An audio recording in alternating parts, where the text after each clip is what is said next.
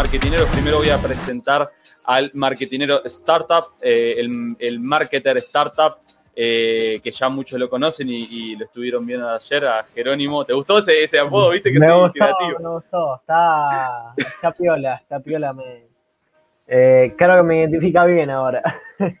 ahora sí, ahora sí. Viste que soy, soy bueno para poner apodos. Bienvenido, bro. Gracias, gracias. Un placer estar acá, como siempre. Y también agrego ahí eh, a otro que ya es de la casa prácticamente, eh, que a este le, voy a poner el multicuenta de Instagram, porque el otro día me di cuenta, chumeando ahí, vi que tiene 20 perfiles diferentes de cosas diferentes que hace, y dije, para, ¿cómo hace para gestionar 15 perfiles de Instagram? Y además, lo, más loco que todos son de Bona, todos son locales, y bueno, ya dije el nombre, así que te meto nomás, bienvenido, bro. Después tendré que explicar eso de la vaya cuenta. Porque... Yo no lo sabía. Estaba chequeando y estoy, estoy ahí en Instagram en vivo, así que estamos bien. Bien, bien, Vamos a con la prueba con Instagram. Viste que está bastante fácil, es pegar el link ahí. A veces como que tenés que volver a ah, recargar la página y eso, pero. Sí, sí, tuve que hacer eso, pero no tocar como se me acaben los, los cinco este, broadcasts, pero estamos bien por ahora. Tenemos, tenemos tiempo. No me crees si te digo cuánto vale cada broadcast. ¿Cuánto? Un dólar cada broadcast, vale. Listo, listo, seguimos. Igual para que. Ojo que en Argentina un dólar no es joda. No, sí, sí. Pará, pero déjame claro. Es, es, dólar solidario, es dólar MEP, es dólar bolsa, qué distinto. ¿Cuál de las 14 cotizaciones que tenemos es? No, no, está, está, está, barato, está barato igual. Nosotros que de acá, desde Uruguay, como que decimos, pa, qué horrible, y nos lo tomamos en serio, ¿viste? No hacemos broma y eso, y ustedes que están ahí se cagan de risa, boludo. Estamos muy acostumbrados. No, es que, no nos queda otra opción ya. Sí, sí. es, eso, es reír o llorar, ¿no? Sí, exactamente. O las dos cosas. Ahí va. Hoy vamos a estar con un tema que, es bastante interesante, eh, como todos los temas que traemos acá, que acá no traemos temas que no sean interesantes. Eh, en esta ocasión vamos a hacer como, no queremos hacer una rivalidad, sino que poner ahí afuera eh, las distintas formas, por qué no decirlo, de generar dinero, que son como emprendedor, empleado o autoempleado. Después habría una cuarta forma, que sería ganar la lotería, recibir una herencia, pero bueno, en este eh, en esta ocasión vamos a estar planteando formas de generar dinero que sean gracias a nuestro tiempo, a, nuestra, a, nuestra, a nuestro conocimiento, a nuestro esfuerzo, eh, de distintas maneras. Así que esas últimas las sacamos, la de la herencia o la de ganarnos la lotería. Em, en primer lugar tenemos los emprendedores, después tenemos los empleados y los autoempleados. Alguien que vi que lo tiene, bueno, ustedes dos la tienen súper clara el concepto de cada uno, eh, yo como que lo tengo muy por arriba, así que me gustaría que ustedes, alguno de ustedes dos lo pueda se puede explayar en esto. Así que el que, el que quiera. Eh, bueno, explico un poco yo y vos si querés acotar lo que te parezca, porque puede haber cosas que digo yo y que ustedes no están de acuerdo. Dale, a ver. Para mí, o sea, bueno, empleado creo que no hace falta explicarlo. Eh, es básicamente la persona que trabaja para una empresa internamente, como lo que se diría planta permanente, o sea, una persona que está fija ahí. ¿no? En esa empresa, ya sea remoto, presencial, bueno, un contrato fijo, empleado fijo. Eh, muchas veces se dice en relación de dependencia acá en Argentina, que es un poco una forma un poco nefasta, la verdad, de llamarlo, porque es como que estás atado a alguien. Eh, es la forma legal de llamarlo, digamos. Es la forma legal de llamarlo. Eh, pero bueno, eso es todo sabemos que es. no hace falta explicarlo mucho. Un, el siguiente nivel, ponele, que vos decís, che, bueno, no quiero trabajar para nadie, quiero trabajar por mi cuenta, sería una especie de autoempleado donde vos ofreces lo que haces, o sea, generalmente un servicio, eh, que también podríamos llamarlo freelancer, o sea, un autoempleado, un freelancer para mí es como que es, sí, es lo mismo. Eh, que yo diría que, por ejemplo, el último año y tanto como que yo encajaría en esta categoría porque estuve trabajando independientemente, dando un servicio de marketing, vendiendo el servicio, eh, pero esencialmente, básicamente vendiendo mi tiempo en lugar de vendérselo a una empresa, eh, vendiéndolo para clientes, aunque yo no cobraba por hora particularmente, pero es más o menos eso. Eh, y después yo diría que está la, tercera categoría que sería emprendedor, que, que a ver, una, una salvedad. Para mí, emprendedor, o sea, yo digo que era autoempleado, sí, pero para mí siempre fui emprendedor, en el sentido de que para mí emprendedor también es algo que trasciende porque es un tema de mentalidad para mí. O sea, de cómo te tomás el trabajo, digamos, porque vos también podés estar en una empresa y ser un intra, intrapreneur, se le llama eso, que, que, podría ser dentro de una empresa que obviamente tenga esa movilidad y tenés esa libertad, donde sos una persona que innova, que toma la iniciativa y que no sea tipo esa, como una jaula, como que estás atrapado ahí. Pero bueno, tercer nivel, emprendedor sería la persona que crea negocio, que crea empresa, que sería como otro nivel, ¿no? Porque por ahí estás vendiendo un servicio, pero tenés una agencia de marketing con varias personas, o por ahí creas algo, eh, ya sea un software, un local físico, un local de ropa, o un e-commerce de ropa, eh, una empresa de desarrollo de software, etcétera. Eh, básicamente eso yo creo que sería, no sé. Si para Entonces, básicamente el, el empleado es quien trabaja en una empresa eh, y, está en un horario fijo o eh, ese horario puede ir rotando, pero en realidad trabaja en una empresa para una empresa y depende de esa empresa para cobrar su sueldo o su ganancia, su, ingreso mensual o, o, semanal. Después tenemos lo que son eh, los autoempleados, que es como un punto medio ya, que es vendés tu tiempo a cambio de dinero, pero sos vos el que trabajás y el que tomas tus propias decisiones, eh, pero seguís atado al tiempo y después el emprendedor como que de alguna manera ya eh, tiene otro tipo ya de libertad, ¿no? De libertad de tiempo, el cual ya no depende tanto de su tiempo, sino que de cómo él aplique su mentalidad al, negocio, ¿puede ser? A mí me gustó lo que tomó Jero de, la definición de emprendedor que va más allá de, digamos, a qué le estés dedicando, ¿no? Porque puedes estar dentro de una empresa y ser emprendedor igual.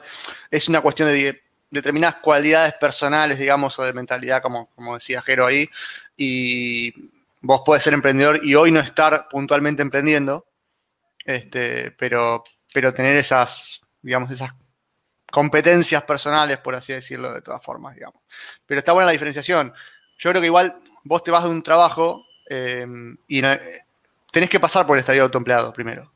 Eh, no, creo que exista un salteo directo hacia emprendedor de una o hacia empresario de una. Creo que hay un punto medio que puede durar meses o años, no lo sé, pero creo que hay un punto de autoempleado que es necesario pasar y en ese periodo eh, conoces un montón de cosas de tus habilidades, de tus conocimientos y de tus cualidades personales como fortalezas y debilidades para, darle para adelante. Hay ese proceso intermedio siempre. Tal cual, tal cual.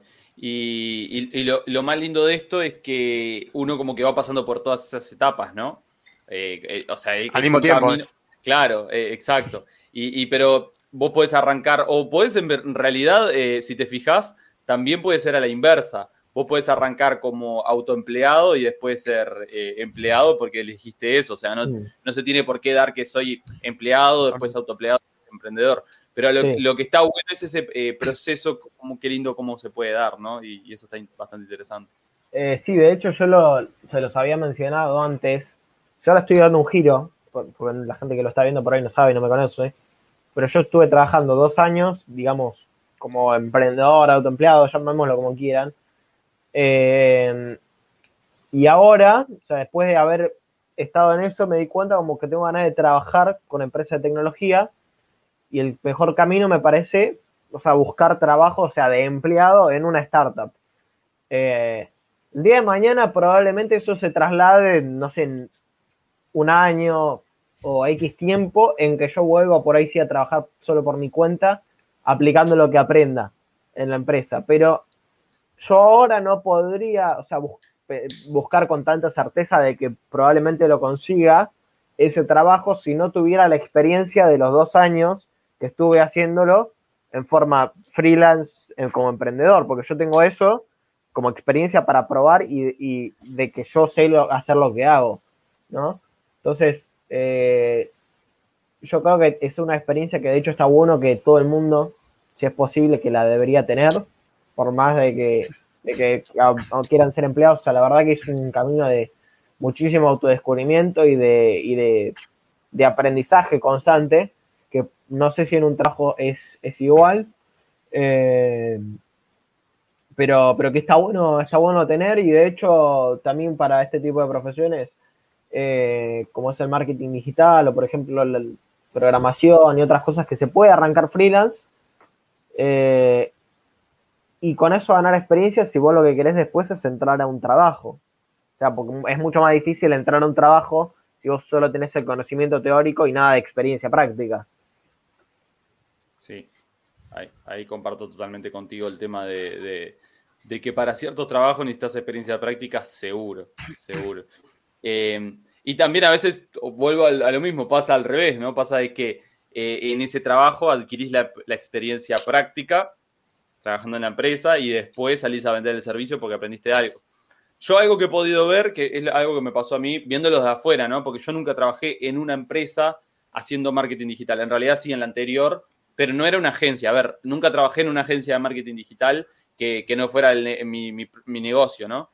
Eh, pero lo que tengo entendido es que cuando vos vas a una agencia de marketing digital medianamente grande, ya como que te pones a hacer eh, tareas muy específicas. No te, o sea, eh, por lo menos cuando entrabas los primeros años te pones a hacer tareas muy específicas. Por ejemplo, distribuir el presupuesto en las campañas, definir los copy que van a estar, ¿entendés? O sea, es como que no, no, no haces tareas muy globales, no es que agarrar las cuentas de los clientes y te pones a hacer los anuncios. Entonces sí, es como que obviamente vas a aprender, pero creo que eh, esos, esas agencias grandes como que sistematizan todos los procesos de tal manera que tal vez las personas no pueden mostrar su máximo potencial. Sabes que sí, eh, de hecho me, pasa, eh, bueno, yo, a ver, por si no saben, yo además de emprender también soy empleado, yo, trabajo todavía en relación de dependencia, como se dice acá, y te pasa mucho eso, al ser una empresa grande eh, y muy, muy burocrática, o sea, a ver, yo para publicar algo en mi Instagram, me grabo, listo, lo publico. Para publicar algo en el Instagram de la empresa o en el LinkedIn de la empresa o algo, tenés que pasar por 184 case, este, pedirle a la agencia la pieza, eh, comprobar el copy. O sea, tenés que estar dos semanas para definir una pieza para un día. Claro. Algo que nosotros hacemos en 30 segundos tienen otro tipo de burocracia. También tiene otro tipo de aprendizajes. Este, tenés una mirada mucho más global del negocio, seguramente. Este, y, sirve un montón, la verdad que se aprende un montón. Y son dos cosas completamente diferentes. El tema para mí, como principal reflexión de esto, eh, no importa si emprendés o si trabajás o si sos autoempleado o lo que sea, sino que te guste lo que haces. Después, si es con cualquier figura que vos quieras ponerle, el tema es que te guste lo que haces. Si vos sos relación de dependencia, eh, cobras un sueldo que te alcanza para lo que necesitas, lo que querés, y te gusta lo que haces las ocho horas del día, está bien. Ya está. Sí, sí, sí, tal cual. Y si emprendés y odias lo que haces, no está bueno. Tal cual. Y para, eso te tiro ahí eh, este tema, pero no sin antes saludar a F Emprendimientos y, y, Linda Profe que se conectaron ahí en Instagram y están saludando. Todos los que tengan ahí algún comentario que hacer con respecto a este tema que me parece que se abre pila el debate, eh, o, bueno, opinión, lo que sea, lo van tirando ahí en los comentarios y, bueno, vamos debatiendo. Y ya entro en esto, ¿no? Que está también la moda de emprender, ¿no? Eh, está esto de que ahora hay que emprender, es la única manera de ser feliz aparentemente y de, ser exitoso, y no necesariamente, porque tal vez por tu personalidad, por tu perfil, por cómo vos te mueves y, las ambiciones que vos tenés, trabajar dentro de una empresa te puede dar, esa satisfacción, tal vez, y dar ese sentido de éxito. Eh, porque, a ver, también los negocios necesitan de ese tipo de personas para poder eh, tener éxito. Eh, entonces yo creo que cuando vos identificás eso, es importante que no te marees y no te confundas por, toda esta moda que hay, que hay que, bueno, hay que emprender, hay que emprender. Tal vez en tu caso particular justo te, copa, eh, te copa dedicarte a trabajar dentro de una empresa. También tenés teorías o pensamientos, no sé cómo llamarlo, como Mati, Mati Porley, ustedes seguramente lo conocen, eh, que él un, día charlando con él y también lo escuché en, un live que hizo, eh, Mati agarrá y decía que está súper interesante el hecho de pensar en que todos puedan ser emprendedores y como que de alguna manera todos eh, ayuden en el mundo en algo chiquito, ¿no? Yo, por ejemplo, me dedico a hacer tazas y me dedico en mi emprendimiento yo personalmente a hacer tazas. Otro va y se dedica a otra cosa. A lo que yo veo que tampoco, o sea, habría todo como que pequeños negocios, ¿me entendés? Pero tal, es como la, única manera de que todos puedan emprender, ¿me entendés? O sea, como que no todos podrían emprender si, si siguen habiendo empresas tan grandes porque van a necesitar eh, empleados. Es que... Yo creo que un poco se... Perdón, perdón. Tengo delay a veces y interrumpo. Mm, bueno, hablo yo entonces. Eh, es que yo creo que también uno muchas veces eh, se nutre de mucho contenido que te dice, no, sí, porque tenés que hacer esto, tenés que hacer esto, tenés que hacer esto. Eh, yo creo que, no sé si víctima, pero yo como que me comí un poquito ese cuento y yo el camino que seguí fue de agencia de marketing, digamos. Eh, y yo ahora, hoy, Jerónimo 2021, yo creo que me gusta más la idea de crear algo, o sea, que, que no sea necesariamente un servicio de marketing lo que, en lo que estoy emprendiendo. No sé si me explico. Sigo aplicando marketing a eso, pero crear una cosa donde yo ponga todo lo que sé de marketing, pero que sea otra, algo distinto eh, ya sea un software o un negocio X. Eh, entonces no es solo también, o sea, pensar si realmente querés emprender, sino en qué. Eh, y también lo otro que iba a decir es que obviamente todo, todo lo que, todos los negocios después cuando escalan necesitan empleados. Entonces, obviamente hay negocios súper burocráticos donde cada, cada uno está como, eh, esto es lo que tenés que hacer, estás limitado a eso, y empresas que son como más eh, flexibles, donde ahí por ahí puede tener cada uno su espíritu emprendedor, pero haciendo diferentes tareas. Y ahí, y ahí Darío nos dice, es lo mismo que cuando vas a vender un producto, siempre te venden la idea de que hay una receta mágica para vender, pero cada segmento de mercado es diferente y cada producto es diferente. Y también acá nos comenta Linda Profe, nos dice, yo empiezo y me agarró la pandemia justo. Y, ahí lo importante, eh, y te voy a decir linda profe, perdón, porque no sé, tu nombre, eh, es, fundamental que sepas eh, aprovechar las oportunidades, porque siempre que hay alguna crisis, hay algún problema, también surgen oportunidades. Por ejemplo, ahora las personas están más tiempo el, con el celular y en las redes sociales. Entonces, tal vez es una oportunidad para decir, bueno, teniendo en cuenta que ahora todo el mundo está en las redes sociales, ¿qué puedo tomar yo acá y cómo puedo capitalizar todas estas personas que pueden llegar a mi perfil? Entonces, eh, yo, por ejemplo, ahora estaba, estoy haciendo el workshop en Ecodiem de, de TikTok y no, hay un montón de cosas que no sabía sobre TikTok. Y ahora me pongo a ver lo, fácil que puede llegar a ser llegar a millones de personas. Ulises, por si no lo sabían, les comento, es, no es tan complicado. Obviamente hay que pasar por todo eh, el proceso de aprendizaje y testear bien qué es lo que suena mejor a la gente que te va a escuchar y demás pero no es algo alocado. Hay muchísima gente que lo está logrando hoy, que se crea la cuenta, hace un par de videos y está llegando a, cientos de miles de personas. Darío nos dice, además no todas las personas nacieron con una mentalidad emprendedora. Algunas están en su zona de confort siendo empleados y está excelente y se sienten exitosos siendo... Hay un montón de gente que es empleado y se siente exitoso. Acá no queremos como que eh, obligarlos a emprender, sino que todo lo contrario, queremos como que darles eh, los diferentes caminos que hay y que se sientan, se sientan tranquilos eligiendo cada uno de ellos. A ver, yo creo que no es obligatorio emprender, sí es recomendable, pero no necesitas renunciar a tu trabajo para emprender. Digo, pones, bueno, no me gustan esos mensajes de dejar todo y comenzar a emprender. No, eh, anda probando que te gusta, anda probando diferentes negocios y cuando ves que funciona, si te querés ir de tu empleo, porque si no te querés ir, te quedás. Pero el hecho de emprender te, hace conocer un montón de cosas y sobre todo te hace conocer mucha gente también.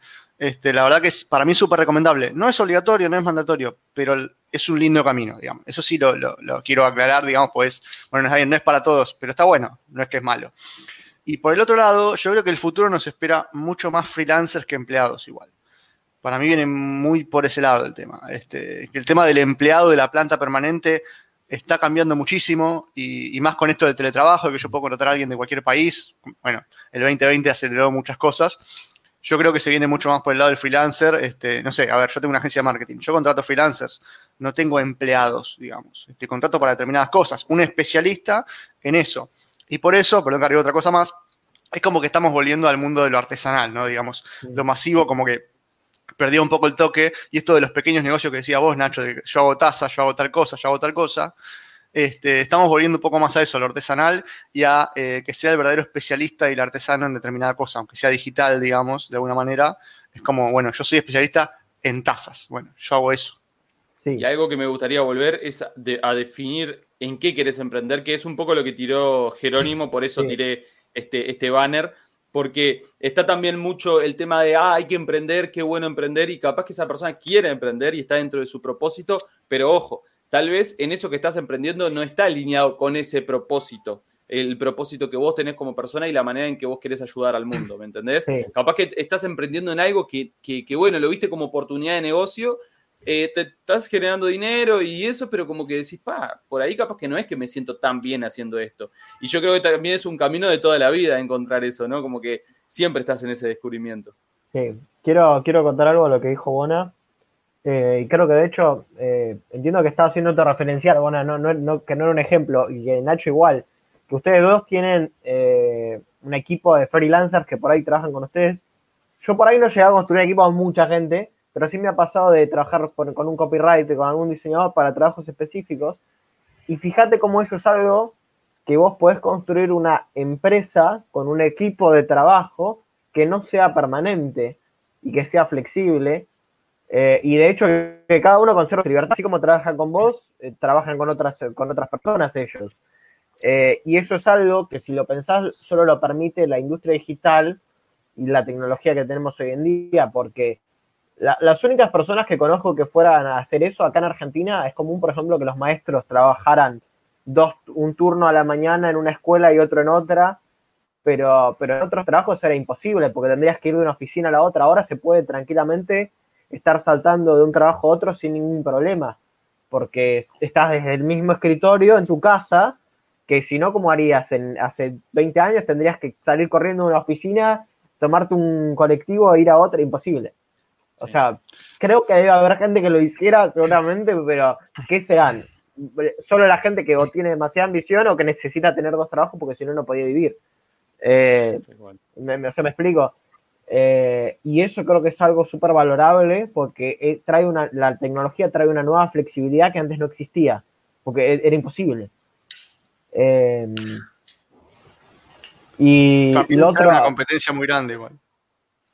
También, sí, eso, eso también, porque ahora estamos en un mundo global, entonces literalmente la competencia, o sea, por lo menos aunque sea limitado al idioma en el cual se pide el servicio, igual tenés podés tener competencia de todo el mundo.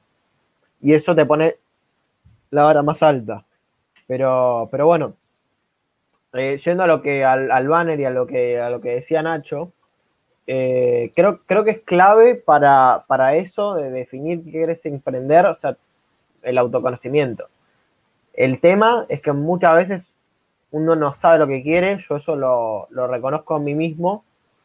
Eh, en mi caso, creo que fue por inexperiencia también, y muchas veces vale la pena sí estar un tiempo por ahí haciendo algo que vos por ahí al principio pensás que es por ahí, y después te das cuenta que no, y no está mal eso. O sea, yo estuve un tiempo, como decía, dando servicio de marketing, así puro y duro, y como que me, daba cuenta como que habían cosas que me molestaban de los clientes, que no tenía ganas de trabajar a veces, y al final no era un problema de, o sea, esto fue una reflexión que le hice con una, con una coach, con ayuda de alguien, por ahí podría haber llevado por mí mismo, pero creo que con ayuda de un coach ontológico, un psicólogo es más fácil. Eh, pero yo me, yo me di cuenta, o sea, que que no, que no era una cosa de que había un problema de que los clientes fueran malos o de que yo fuera un vago.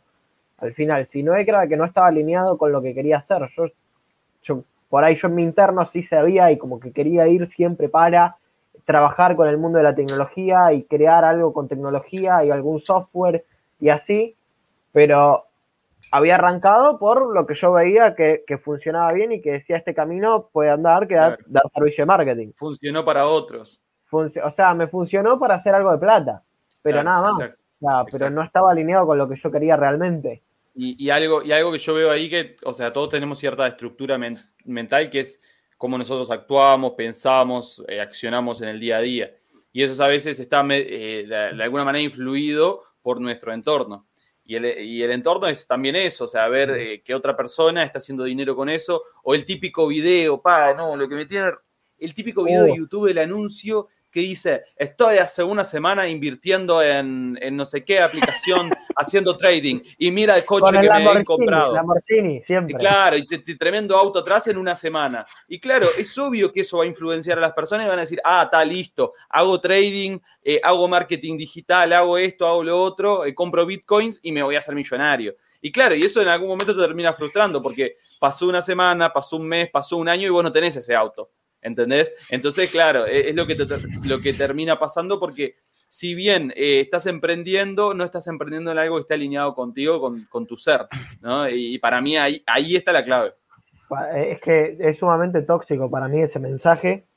A grandes rasgos diría que hay dos tipos de comunicación, que una es por ahí la que tenemos nosotros y la gente que creo que más seguimos, como Codiem, los chicos de Super Hábitos y otros emprendedores así, que, te van con la verdad, te dicen, bueno, puede que te hagas millonario, sí, pero la realidad es que eso lleva un camino largo, lleva un camino largo de mucho esfuerzo, o sea, llegar a eso para mí no es una cosa que se dé de la noche a la mañana. Segundo, lo que decía Bona, de que no es que, bueno, muchas veces te quieren vender el mensaje de no, renuncia a todo, ahora emprende ya. Tipo, no, sos un esclavo de tu trabajo. Y no, no, tiene por qué ser así. De hecho, la gente más sensata que yo escuché, o sea, que por ejemplo los chicos de Super Hábitos tienen un programa para que la gente deje su trabajo y pase a emprender 100%, pero es un programa gradual donde das un salto cuando ya tenés sostenidamente los ingresos para sostenerte. Si no puede ser, imagínate qué arriesgado decirle renunciar ya a una persona que después al mes, tipo, que vos le vendés encima, peor todavía, que va a empezar a facturar 3 mil dólares por mes y el primer mes se encuentra con que después no tiene ni para pagar su, el alquiler. Entonces, es, riesgoso inclusive. Eh, y, es bastante tóxico ese mensaje. Hay muchos, ah, está lleno, o sea, así de, falsos gurúes y gente de, eh, hacer trading, eh, con, lo que quieras, porque hay un montón de, tipos de modelos así. Y son el típico del Lamborghini, el mira acá y la facturación, tipo de 10 millones de dólares. las, como, inclusive a veces con modelos atrás en bikini, tipo en, la plaza. Rápido y furioso, ¿viste? Ah, yo creo que hay, algunos que, son reales, pero son muy pocos. O sea, y la gente que, lo tiene y hace buen, buen marketing y hace buen producto y de verdad le va bien, o sea, ¿por qué tenés que, por qué no usas eso para vender? Te lo quedas para vos. O sea, ¿por qué tenés, porque si, fíjate vos, ¿no? Si yo soy millonario y en realidad lo que importa es que mi conocimiento de marketing funciona, ¿qué tiene que ver eso con el Lamborghini que tengo y con las minas en bikini? O sea, Sí, sí. Ahí eh, A ver, además, claramente lo que están haciendo es jugar con la ansiedad de las personas, ¿no? Claramente están jugando con la ansiedad de las personas, porque yo, eh, yo siempre pienso esto, ¿no? Hay que tratar de, de, está bueno plantearle a la gente de que con eso se puede eh, vivir de eso, generar dinero de eso, pero tampoco está bueno para irse, irse al otro lado de, de mostrar resultados que vos sabés que muy pocas personas lo pueden conseguir o sea, que, es un porcentaje muy pequeño. Por ejemplo, hay, hay cursos donde la promesa, curso de 3 mil dólares donde la promesa es hacer 10 mil dólares. ¿Entendés? Vender 10 mil dólares o, vender tu infoproducto ganador y, o construir tu agencia de marketing digital donde facture 100 mil dólares al año.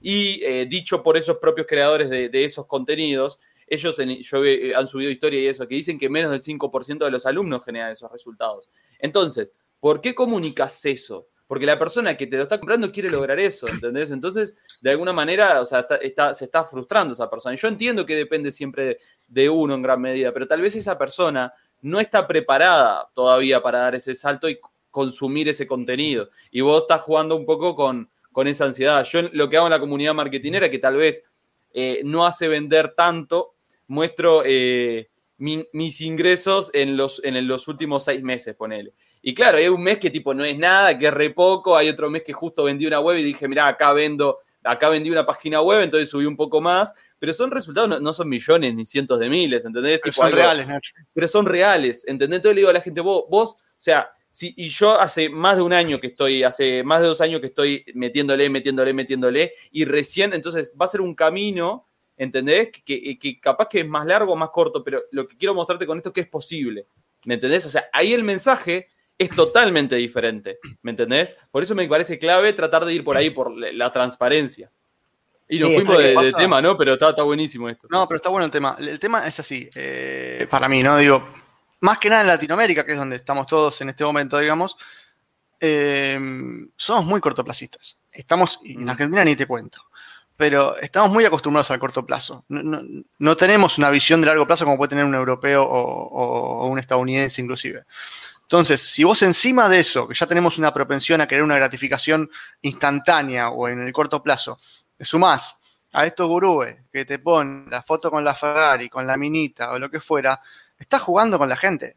Este, no quiere decir que vos no hayas ganado en buena ley esas cosas, pero no necesitas mostrarlo. Vos lo que tenés que mostrar es otra cosa, porque primero el mensaje no es ganar mucha plata y lujo y no sé cuánto. Ese mensaje, al menos a mí me parece ridículo. El mensaje es vivir la vida que querés vivir. O sea, y que es muy marcado en Ecodien, por ejemplo. Tanto Fede como Rodri tienen súper marcado eso. Vivir el estilo de vida que o sea, construir un negocio a partir del estilo de vida que querés vivir. Si vos querés vivir en la montaña, no podés construir un laburo que es en una fábrica. O sea, es eso, ¿no? Eh, viene por ahí. Exacto. Y, yo en una, charla que tuve con, con Fede, estábamos hablando justamente de esto, ¿viste? De las promesas que te dan toda esa gente y lo que te muestran. Y, Fede dice, yo podría, o sea, yo vendo desde otro lado y, yo podría decir, mostrar los números y tal vez jugaría un poco con la gente y vendería tal vez algún día un poquito más. Y él lo que me había comentado era, claro, ahora con todo el tema de la inmobiliaria, que, que los tickets en las inmobiliarias, que, los tickets que manejan son re altos y él podría decir, ah, está, mirá, vendemos estos tickets. 100 mil dólares, vendimos un departamento. ¿Entendés? Y él lo hace. ¿Entendés? Es como que yo tal vez en, un proyecto de un cliente muestre el, ticket que le vendo a un cliente, pero yo sé que eso no es lo que me queda a mí. ¿Entendés? O sea, mm. está bueno esa, esa transparencia, ¿me entendés? Claro, tal cual. Y, si quieren ya pasamos al otro tema que es, eh, este tema, esta parte estuvo divina, me encantó.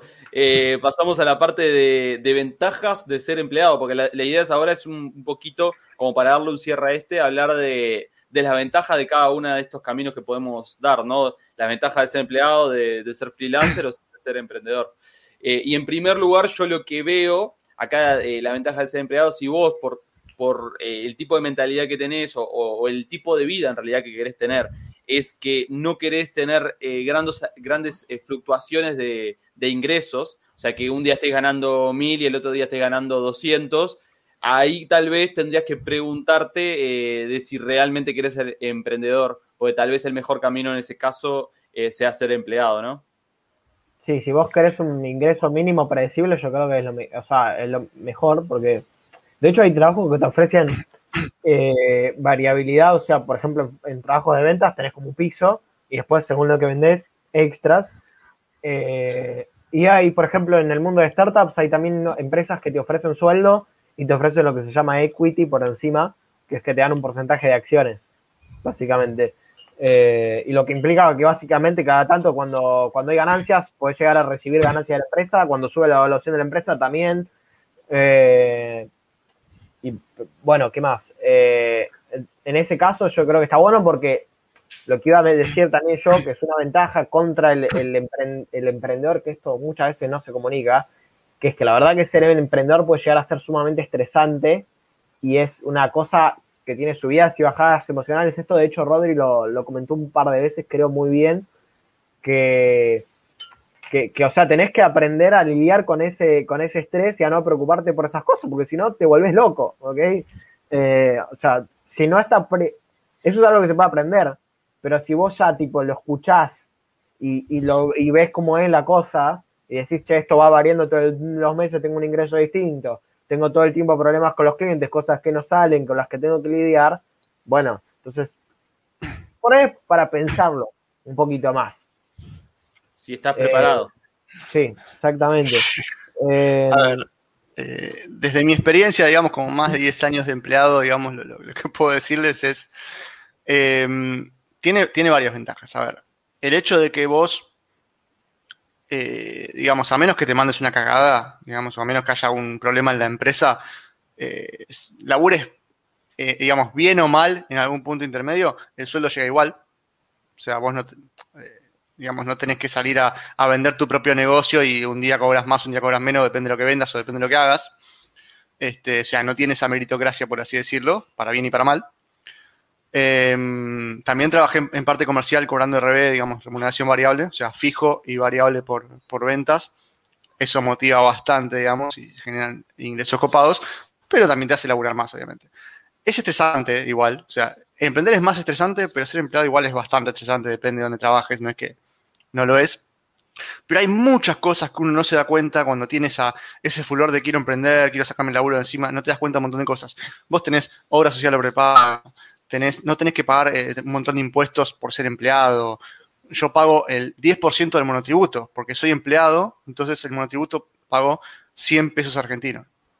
O sea, nada. ¿Por qué? Porque soy empleado. Si no pagaría, creo que dos lucas, no sé. Entonces, hay un montón de beneficios, en especial impositivos, al ser empleado, que uno no se da cuenta como, como emprendedor capaz. Eh, después depende qué, laburo, ¿no? Porque hay libertades que tenés y libertades que no. Yo tengo que un horario hay muchas cosas que me pierdo por tener que cumplir un horario. Pero como estoy hablando de las ventajas, me estoy diciendo para la desventaja igual, ¿no? Pero, no, pero está bien, está bien. Tiene mucha seguridad. Igual te, pongo un asterisco ahí que por ahí lo digo desde mi lugar de personal, porque es a lo que aspiro, ¿no? Ahora con la búsqueda laboral que tengo. Ah, y, pero que yo creo que es un cambio que se dio para, para quedarse.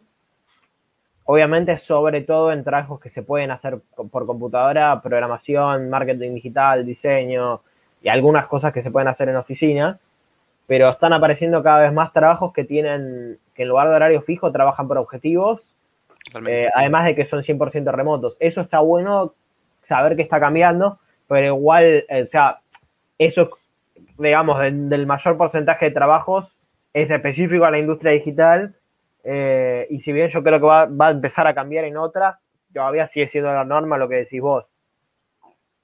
Sí, a ver, eh, yo creo que con esto que, digamos, que vuelvo con el que el 2020 lo aceleró y quiero dejar de hablar del 2020, a veces no ya estamos en 2021, pero aceleró muchas cosas.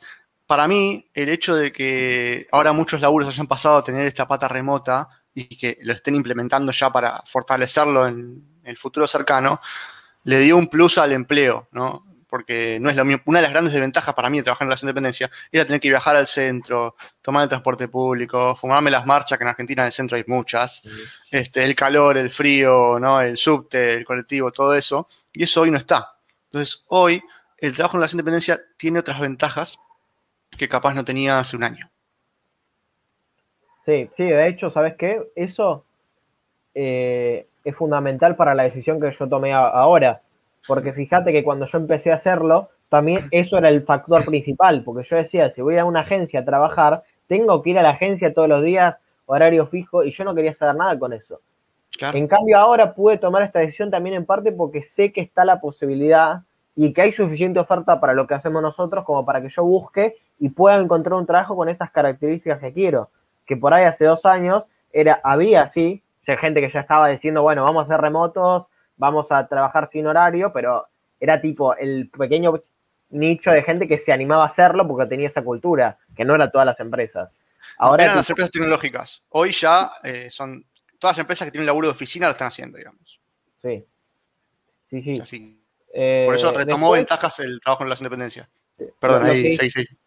Lo que decía vos de, de, las ventajas impositivas no es menor, porque uno mm. cuando uno se choca con algo nuevo, cuando empieza a emprender o a hacer, o a hacer un empleado, que es que los impuestos los tenés que pagar vos. y tenés que empezar a preocuparte por pagar impuestos. Porque tenés que pagarle al contador también. Tenés que pagarle al contador. Eh, y encima depende de dónde estés. En Argentina, eh, para nada benévola la situación en ese sentido. Eh, en otros países es mejor la situación, entonces tenés que también empezar a considerar eso. ¿Qué otra ventaja? A ver. hay una que yo considero personalmente que también es la que me está haciendo pegar el salto, que es que yo trabajo, yo siento que es muy solitario mi trabajo. Y yo tengo ganas de trabajar con otras personas, con un equipo un poco más grande, con el que se pueda colaborar. Porque el problema es que yo trabajar 100% solo el último tiempo, todas las decisiones, tanto errores como cosas que hago bien, todo recae en mí. Y si yo no hago algún día, no lo hace nadie. Eh, y, no, y, peor, cuando a veces necesitas pedir ayuda y si bien tengo esta comunidad, y por ahí le escribo a Nacho, no es lo mismo, no le puedo exigir a Nacho como si Nacho fuera un colega mío que trabaja en la misma empresa. Tipo, dale, dame una mano con esto, vení, ponete, hacelo. Tipo, por ahí Nacho se suma, pero, pero para mí es como que no es lo mismo. O sea, te voy a dar un ejemplo que es clave. el ejemplo es clave. Vos en trabajo en la independencia, al menos con la ley actual, digamos, te tomás vacaciones y te pagan más. O sea, te pagan un plus vacacional. Vos como primero tomás vacaciones y a menos que dejes a alguien a cargo, no cobras. Ahí tenés, o mismo, te echan, te echan de un trabajo, en general te dan una indemnización. Un cliente te echa con tu emprendimiento y no cobras nada. Son determinadas ventajas. Son riesgos que hay que correr si querés este, dedicarte a lo tuyo, digamos. O sea, no es, no es que uno sea peor ni mejor. Cada uno tiene que elegir digamos, eh, una de esas opciones o hacer las dos en combo, no sé, porque puedes trabajar en la relación de dependencia cuatro horas, tener un piso, un mínimo para por lo menos pagar el alquiler y lo que sea, y dedicarte a aprender por otro lado, también está esa opción. Bueno, te, voy a ser sincero, yo no tengo cobertura médica privada, o sea, en este momento, o sea, si pero a mí no me, la verdad no me tiene con mucho cuidado, o sea, cuando por ahí necesité algo, justo estaba emprendiendo, entonces tuve, claro, o sea, no me enfermo. Eh, cuando me tuve, no sé, tuve un problema en una muela, bueno, fui y pagué con lo, con lo que ganaba, o sea, no había tanto problema. Eh, también no tuve nada grave, eh, pero, pero igual... No, pero esa preocupación que vos no tenés porque sos joven y no tenés hijos. Es, pero exactamente, es otro tema, por eso. Es, un tema no menor, de hecho. Eh, pero bueno, simplemente, o sea, si uno aspira a tener un ingreso estable o como autoempleado o como emprendedor, también es una cosa que tenés que sumar, simplemente la pagas vos. En, cuando estás en relación de dependencia, en general se ocupa el empleador. Eh, y la única diferencia es que, bueno, te tenés que ocupar vos de tener ingreso suficiente y pagarlo todos los meses. Eh, yo elegí no hacerlo. bueno, pero eh, no, no, sé qué te parece lo que mencioné yo, esto de la colaboración entre pares. Yo creo que eso igual depende mucho de empresa a empresa, de empresas que tienen un ambiente terrible y otros donde es mucho mejor la situación en ese sentido. Yo creo que depende un poco, y perdonen que, que estoy medio desaparecido estos minutos, no hablé mucho. Eh, se me cambió de red porque se me apagó y se me prendió la luz de la casa. Entonces. Yo te vi eh, desaparecer en un momento, pero no. Seguimos hablando, no pasa nada. Sí, sí, fue por eso. Entonces estaba volviendo a conectar a la, red principal que utilizo, entonces como que desapareció unos minutos. Eh, yo creo que eso depende en gran medida de la cultura organizacional de cada empresa, ¿no? Hay empresas que por ahí eso es más o menos importante, entonces depende de la importancia que tenga la empresa de eso. ¿No? De, las relaciones interpersonales que hay dentro de la empresa. Entonces es como que, que nada, eso va, a variar en cada negocio, pero también depende mucho de uno. Totalmente. Y a ver, donde elijas trabajar, sea en una empresa o en un emprendimiento, la cultura, organización es clave, tanto la que genera la empresa, que vos la puedas compartir, o la que generes vos en tu emprendimiento para con el equipo que, formes, digamos. O sea, es, es como lo que decíamos antes. No importa si es empleado, autoempleado, emprendedor o empresario, lo que sea, el hecho es que hagas algo que disfrutes y que no lo vas a disfrutar el 100% del tiempo, eso también aclararlo, ¿no? Porque si no dicen, viste, encontrar algo que te guste y no vas a tener que trabajar nunca en tu vida. Mentira total. Total. No sé qué piensan ustedes. Eh, yo creo que puedes disfrutar la mayor parte del tiempo, pero que siempre igual va a haber algunas cosas que te toque hacer que no la disfrutes al 100%. Pero, pero mientras vos estés alineado con tu propósito, yo creo que se hace más llevadero. Porque decís, bueno, igual esto que tengo que hacer, bueno, está bien, no me gusta tanto, pero es parte de lo que, lo que me toca hacer. Eh, diferente es, ok, para que se entienda, que vos odies todo lo que haces y estés en, algo que, no te gusta nada. O sea, esa es la peor situación para mí en la que puedes estar, donde sea, sea emprendiendo, porque vos puedes estar en un emprendimiento y que estés todos los días rompiéndote la cabeza y por alguna razón terminaste haciendo eso, y tal vez sos tu propio jefe, pero es un suplicio, y lo mismo te puede pasar en un trabajo. Qué jefe de mierda que tengo, así, jefe, de mierda, ah, cierto que soy yo. Mi jefe no me da vacaciones, ¿viste? Se cayó, se cayó Nacho. Eh, en su propia, en su propio vivo. Y me dejó a mi grande y a vos chico encima, así que estamos un poco. Bueno, está, está bien. Eh, Creo que el otro tema, que bueno, no va a poder poner el banner porque, porque no está, era, digamos, ventajas de ser autoempleado. Claro. Mm. Ahí volvió ya. Ahí, ahí, ahí, estoy de nuevo. Recién el, el, el, router que tengo en la habitación eh, demora pila a emprender. O sea, cada vez que cae la luz, demora demasiado a emprender. Entonces, claro, se me, se me conectó primero el que está afuera y ahora recién a este y está ahí. Creo que, está todo bien, bien. Eh, ¿Qué estaba Perdón. Bien, eh, íbamos a pasar a hablar de ventajas de ser autoempleado o Bien. freelancer. Ahí va. Mira, tengo ahí a Luana, mirá. Bien. Eh, a- a- arranquemos con freelancer y después hacemos la diferencia. Yo creo que la principal, o sea, en- es por ahí gestionarte tu tiempo. O sea, que no quiere decir que no tengas que trabajar. Esto mucha gente dice, no, porque laburás dos horas. Depende. Depende mucho, la verdad, de que estés haciendo igual, porque hay servicios que sí, por ahí sí puedes llegar a trabajar cuatro horas por día, o por ahí lo puedes llegar a repartir, depende de cuántos clientes tengas y cuánto aspires a ganar. Porque yo lo confieso, yo he llegado a trabajar semanas que trabajaba dos horas por día, pero en ese momento no era que estaba súper delegando y tenía una estructura, no, al revés, sino que estaba haciendo, no sé, ese mes que trabajé así hice 200 dólares, 200 dólares. O sea, no me explico, o sea, está bien, yo igual con esa plata me alcanzaba, no, no me hacía demasiado problema y, y por ahí se me lo usé también para aproveché para estudiar. Pero, ¿me explico? O sea, como que se balancea. Eh, entonces también de- depende, a veces cuando llegas a por ahí tener alguien que, que delegás, eh, podés llegar a tener menos tiempo y hay servicios, ponerle como que, yo creo que puedes llegar a hacerlo, como es Facebook Ads. eh, vos podrías hacer las campañas, o sea, si solo haces el servicio de anuncios y no haces absolutamente nada más, bueno, hacer las campañas, por ahí una vez por semana, hacer las campañas, pones ocho horas de tu trabajo en comunicarte con los clientes, planificarlo todo y después por ahí es revisarlas todos los días. Pero otros servicios en la contracara no sé si haces generación de contenido, diseño, edición de video, probablemente estés ocho horas sentado elaborando, que me parece lo más normal. Es igual es más normal, pero no es que eh, ser freelancer o ser emprendedor es que no vas a laburar, porque mucha gente piensa que sí, y la verdad que no, porque cuando estás con varios clientes y estás teniendo que hacer muchas cosas, vas a estar por ahí más de 8 o 10 horas sentado Ah, no, ahí sí. trabajando. O sea, a mí lo que me pasa a veces es una locura. Hay veces que hay días que trabajo, no te miento, cuatro o cinco horas, y hay días que me despierto a las ocho y media, nueve, eh, a las ocho y media, nueve me pongo a laburar, mejor dicho, y, a la, y termino a las 10, 11 de la noche. No te, no te miento. Eh, y, y, ta, y lo que tienes eso es que a veces tenés mucho trabajo y a veces tenés menos trabajo, ¿no? Y más cuando desarrollas tu marca personal. Porque si, si solo tenés que trabajar para los clientes, ya está, pero la marca personal es algo que, que no te genera dinero directamente, no es como hacer una pauta publicitaria, que vos podés generar dinero de, de forma capaz que un poquito más inmediata. La marca personal lo que tiene es que todos los días es como que tremenda recurrencia. A ver, a mí lo que más me lleva tiempo es generar el contenido propio, digamos, porque, o sea, primero porque tengo que aparecer yo, digamos, ¿no? Claro. Además de que yo después edito lo que sea, pero tengo que, me tengo que grabar a mí mismo, digamos, entonces este, eso Claro. lleva tiempo. Es la parte que más me gusta también, la verdad que lo disfruto, pero remanda mucho tiempo.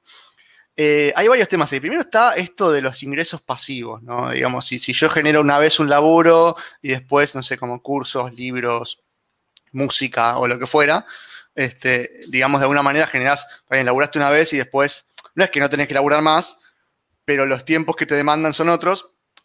Agarremos con pinzas el tema de ingresos pasivos, ¿no? Porque está todo el mundo ahora con los ingresos pasivos y no sé qué, y, no es tan fácil generar eso, digamos. Este, sobre todo requiere para mi marca personal, o sea que es un laburo a largo plazo. Este, me parece a mí, digamos, pues me dirán ustedes qué opinan.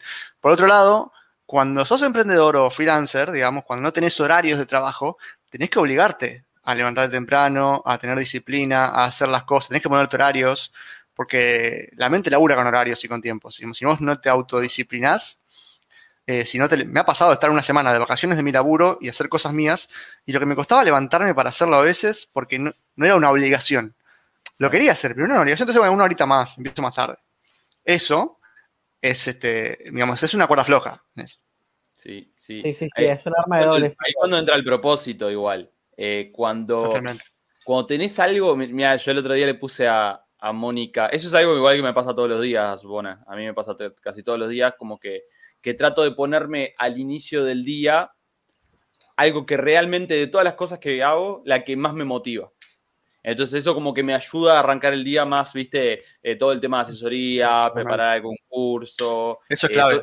Claro, eso me encanta. Por ejemplo, cuando estaba preparando el workshop para Ecodiem y, y todas bueno, las actualizaciones del curso, ahí no, no me paraba nadie. O sea, me- eran la- la- la- las 4 de la mañana y ya estaba así yo.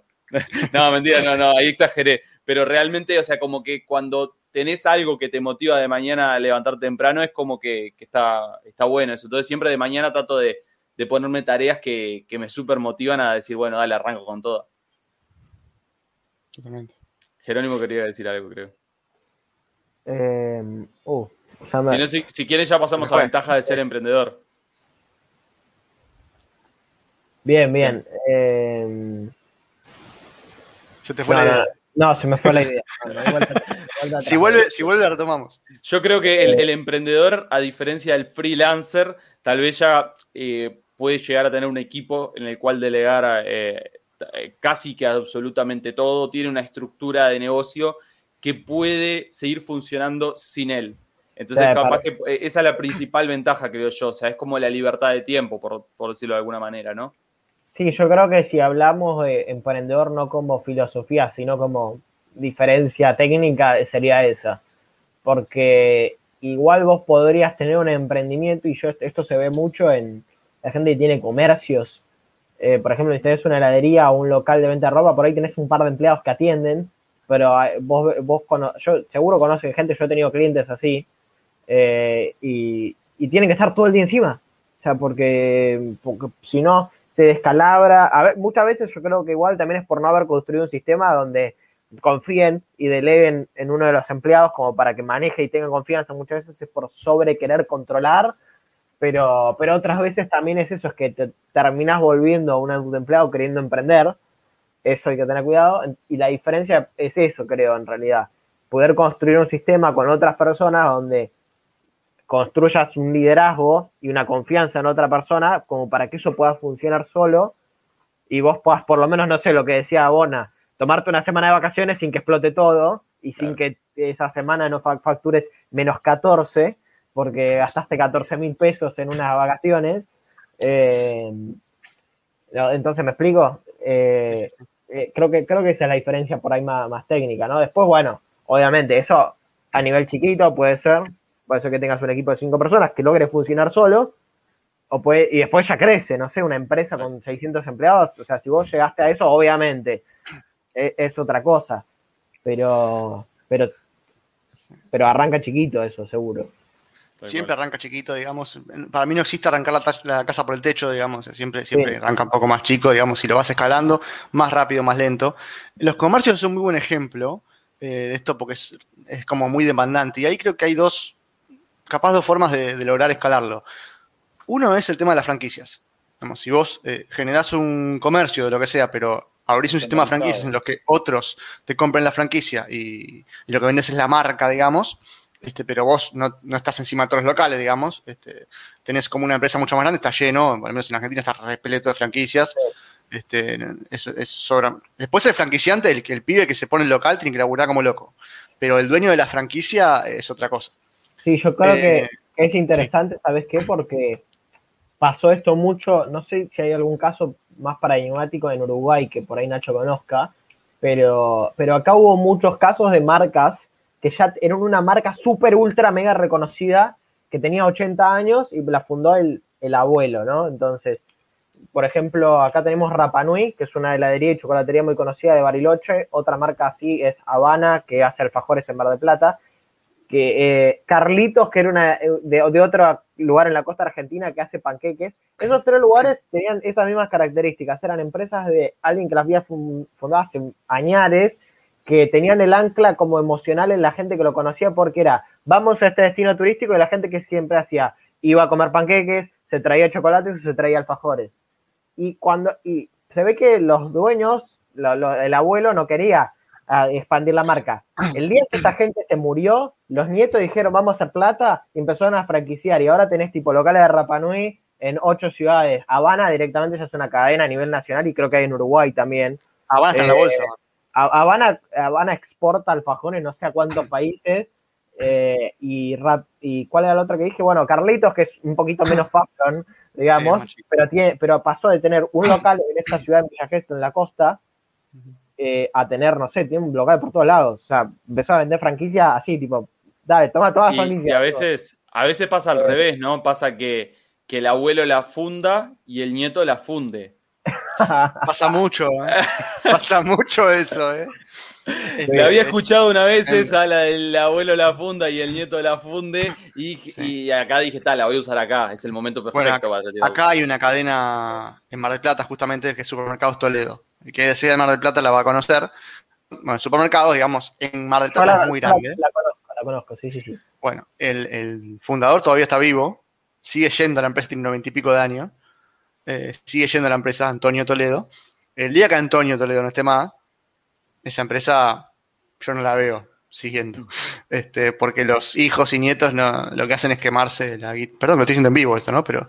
Este, saludos a los Toledo. Eh, pero. Un abrazo grande, los quiero mucho. Tony. Este, no, pero la confianza que genera el dueño, el fundador, no la generan los hijos y los nietos. Y eso es clave para los clientes, digamos. La confianza que te genera a los bancos que le prestan plata, a los proveedores, a los clientes no la generan, a menos que venga alguien de afuera, que puede ser tranquilamente que alguien lo compre y la, la haga. pasó acá en Uruguay con tienda inglesa. Acá uno de los supermercados más reconocidos de Uruguay, tienda inglesa, era dueño de una persona que se llama, eh, de apellido Henderson. Eh, y, el loco también estaba re viejo y seguía yendo a todas las tiendas. Eh, incluso era muy gracioso porque comentaban que el loco iba a la tienda y si lo atendía bien el, un carnicero, agarraba y decía, a este subirle el sueldo. Y hoy le subían el sueldo a ese carnicero. O sea, hacía cosas así súper locas, ya siendo una cadena súper grande, con muchas, no sé, pero eh, capaz que, no sé, estoy inventando, capaz que 20 supermercados, ¿me entendés? O sea, ya una banda. Eh, y además se podría decir que son como el supermercado más top de Uruguay, tienda inglesa, ¿entendés? Eh, y bueno, el loco no está más, pero lo vendió. lo vendió a una cadena americana si no me equivoco, si no estoy diciendo bolazos, eh, Albertson, la de, la de eh, Estados Unidos, si no lo vendió al mismo, eh, al, a los mismos inversionistas. y bueno, hoy en día cambió totalmente, parece una tienda americana, ¿me entendés? la forma en que está distribuido las góndolas y todo, o sea, cambió completamente, hasta el branding, le cambiaron el branding incluso, mucho más minimalista y todo. Ahí hace un ratito estaba Mati Porley, que me olvidé de saludarte, Mati, bienvenido. Ya estamos liquidando igual. Pero, pero sí, tal cual, eso, eso vive pasando. ¿Se acuerdan que dijimos que íbamos a estar media hora? Sí, sí, habíamos dicho media hora y se nos fue una hora. Eh, eso, eso que decía, ¿sabes qué? Yo creo que es muchas veces porque eh, o sea, yo conozco el caso contrario, o sea, de empresas donde sí lo supieron manejar los hijos, pero tiene que ver con un tema de, de, saber preparar a la siguiente generación porque muchas veces lo que pasa es lo que decía Bona, o sea, que es como, ah, bueno, papá tiene la empresa, la maneja, yo me gasto la guita. pero nunca aprendiste a manejarla. Eh, entonces ahí obviamente le terminan fundiendo. porque si vos porque si la experiencia práctica de manejar el negocio la tenía tu papá y tu papá no está más, ¿qué haces vos? Que nunca, que nunca hiciste nada. Eh, no sé, por ejemplo, en mi empresa, en la, empresa fue mi empresa, mi empresa, no, la pyme de mi familia, eh, yo no, no, trabajo ahí con ellos ni siquiera, igual.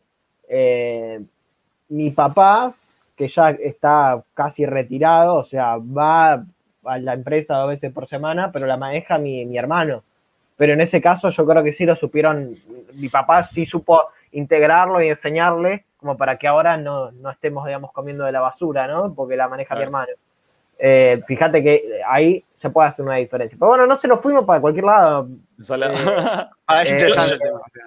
está, buenísimo el tema. Y yo, como para, para, cortar un poco, viste que hice esto. Ya nos puse a todos con la misma, con el mismo tamaño, saqué el banner, eh, voy, no, Vayan terminando, muchachos. Le cambio el fondo de color, viste. Yo ya no sé qué hacer para liquidar. Cuando te así, por atrás de cámara, ¿viste? Claro, le, saco los cartelitos esto, me saco a Mida ahí arriba. Yo qué sé, ya no sé qué hacer, Brice. Dale, muchachos. Eh, bueno, no sé qué, si hay alguna ventaja más de ser emprendedor, bueno, por ahí. Eh, la escala. Yo creo que es más escalable. La escala, sí. Justo, la escala. Eso. o sea, en el largo plazo, pero es mucho más escalable que un empleo. Sí, y que el autoempleado, o sea, también eh, no solo la escala, o sea, hasta dónde puedes hacer lo que crezca, como esto, la, la, cadena de supermercados, ahí lo busqué que tiene 16 supermercados, yo calculo que habrá arrancado con uno o con un almacén, en general arrancan así. Eh, ese tipo de cosas, pero siempre arranca en chiquito, lo que decías vos, eh, pero puede crecer como una cosa masiva. Bueno, Coto era una carnicería primero. Sí, sí, sí, Es el supermercado. Coto es un supermercado argentino, por eso no, no.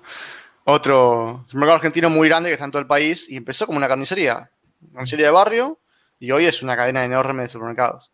Y de hecho el dueño sigue, sigue vivo también. Ojo, También. Porque eh, también el objetivo un poco de estos lives es dejar un mensaje, ¿no? Se odian. Ojo de, de- de también tener claro de si nosotros eh, vamos a aguantar pagar el costo para lograr eso. No sé si se entiende la idea. Porque se tiene que pasar por un proceso de mentalidad y de crecimiento personal y de gestión de, de las emociones salado para tener un negocio de ese tipo y de, eh, de llegar a construir un negocio así, de una carnicería al supermercado más grande de Argentina. ¿no? O sea, eh, no, no es cosa fácil. Entonces uno tiene que pensar, yo quiero dedicar casi toda mi vida o mi vida a, construir eso. Si la respuesta es sí, dale, fuerza. Y si necesitas servicio de marketing digital, escribime. Pero tener cuidado, tener cuidado, eh, porque tal vez ese no es tu propósito y tal vez tu propósito es algo, algo que va por otro lado. Tal cual. Sí. Tal cual, es eso, es Totalmente. saber para dónde va tu propósito. Eh, El mensaje es ese, de- que sea alineado a tu de, propósito. de- de hecho, lo, lo uno también, o sea, por ahí si tu propósito, creo que acá está una clave de decir hasta dónde quiero escalar y hasta dónde quiero hacerlo crecer. Por ahí tiene que ver, si tu propósito es impactar a muy gran escala, por ahí sí es el camino adecuado. Porque si vos decís, bueno, che, ¿yo qué quiero hacer? No, lo, ya la verdad, eh, te voy a hablar, vamos a hablar de una misión de una empresa que conocen, Platzi. O sea, los fundadores, antes de fundarla, dijeron, no, nosotros queremos, como que arrancaron haciendo cursos de programación, así como nosotros por ahí podemos vender algún curso de marketing. Pero los tipos dijeron, no, nosotros queremos impactar, o sea, hacer que toda la gente en Latinoamérica, o sea, pueda trabajar por, de algo digital y, y aprovechar esta oportunidad para sacar adelante Latinoamérica. O sea, si vos tenés ese propósito es enorme. O sea, porque vos decís, no, quiero impactar toda Latinoamérica para sacarlo de la pobreza mediante la tecnología. Eso, tipo, probablemente eh, haciendo un par de cursitos no alcance. Y Ya. no.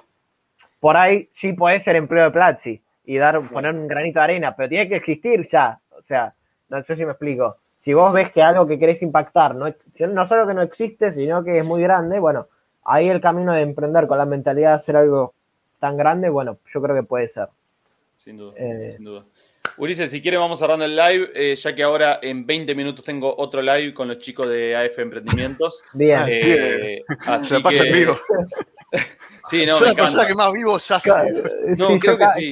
sí, sí, sí, le gustan mucho los videos. Me gusta mucho, me, me encanta, me encanta. Y está bueno, buenísimo. está Ustedes buenísimo. son, eh, pero ustedes son los que me, me hacen el 2 en esto y también me, me, me acompañan. No, sí, a o mí sea, me encanta, eh, ojo, me encanta. Pero tuyo está o sea, buenísimo. Puedo por hacer eso mismo esto. para empezar otro. Pero, pero eh, por eso mismo es que hago tantos vivos, porque siempre los hago con otro emprendedor, entonces eh, me apoyo en ello. Viste, como a veces cuando no me sale algo, ya los tiro para adentro, lo- los agarran ustedes, tam- toma, hablen ustedes, ¿me entendés? Porque es lo que tiene de bueno de, de hacerlo con más gente. Ah, por eso Y- te bajaste. Y lo que aprendo acá, eh, lo- no, no lo aprendo en ningún curso, ¿eh? hablando con otros Es- emprendedores en Es la lo vida mejor. es real. Nacho, Ah, hay que, hay no. que llevarlo a otro nivel esto, porque sos como un canal de televisión de emprendimiento, tipo... Nacho tipo, TV. Siempre hay, invitados, Nacho es el conductor nomás, tipo. Voy a comprar el dominio, no sean rata y no me lo roben ustedes, marketineros.tv. No me lo roben. mirá, mirá, mirá, mirá, mirá la cara de Bona, ya lo está pensando. Lo- Lo estoy comprando. Sí, sí, sí. Bueno, Después me lo perdón, quiere te, acoto una cosa. En Paraguay hubo un tipo que antes de, sabiendo que, en el, que pronto iba a venir McDonald's a Paraguay, el tipo se compró la marca, registró la marca tipo Un seis crack. meses antes y cuando Un llegó crack. McDonald's le tuvieron que pagar tipo, no sé, 5 millones de dólares para poder poner los McDonald's porque el tipo era el dueño de la marca. No, hay gente que compra los dominios y, y los, y, los- y- y se hace los perfiles de Instagram para después venderlos también. También, sí. se compra Hay el un montón, ¿viste? hay un montón de. eh, mirá, eh, bueno, yo eh, me encontré con la persona que tiene marketineros.com que hizo eso, lo compró para después venderlo, lo- no, mm, o sea, lo tiene una persona, y le pregunté cuánto me lo vendía, y me- así, mil dólares, redondito. Y le traté, de, le lloré la mil y una, por favor, que estoy emprendiendo, no sé qué, estoy arrancando. no. Tuvo chance, me dijo, no. Lo que lo vas a compré- meter el dominio, decirle. Yo ¿Sabés ya lo qué? compré hace, Die- hace 10 años, para mí esto es una inversión, mil dólares es el precio. Claro, el No. tipo debe tener 500 dominios distintos y se dedica a venderlos. Se dedica a eso. Vos comprate marketineros.uy y listo. Sí, sí, pero está, viste que el .com es más global, más internacional, Sí, pero está, bueno. ya voy a ver qué hago, voy a juntar plata y le compro el dominio a mil dólares.